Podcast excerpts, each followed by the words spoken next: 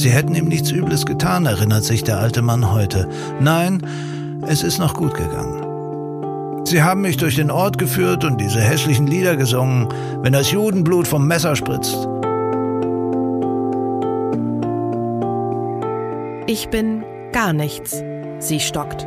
Ihre Stimme bricht, als sie sagt, auch keine Deutsche, weil man mich rausgeschmissen hat.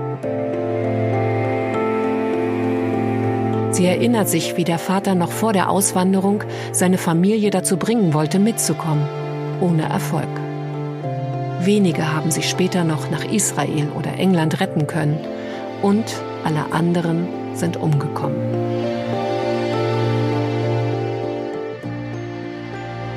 Ein Stück Deutschland.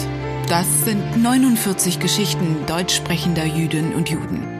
Menschen, die in der Zeit von 1933 bis 1941 vor den Nazis nach Argentinien geflohen sind.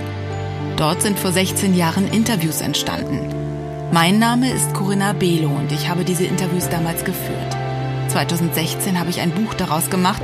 Mein Kollege Carsten Janz hat mich zwei Jahre später motiviert, über Social Media mit den Geschichten an die Öffentlichkeit zu gehen. Jetzt auch als Podcast. Wir hören uns die Interviews gemeinsam an und diskutieren darüber. Wie haben die 49 den Faschismus erlebt? Was hat sie dazu gebracht zu fliehen?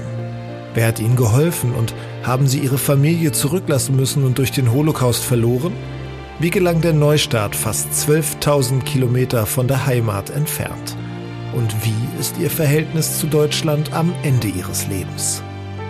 Ein Stück Deutschland, der Podcast.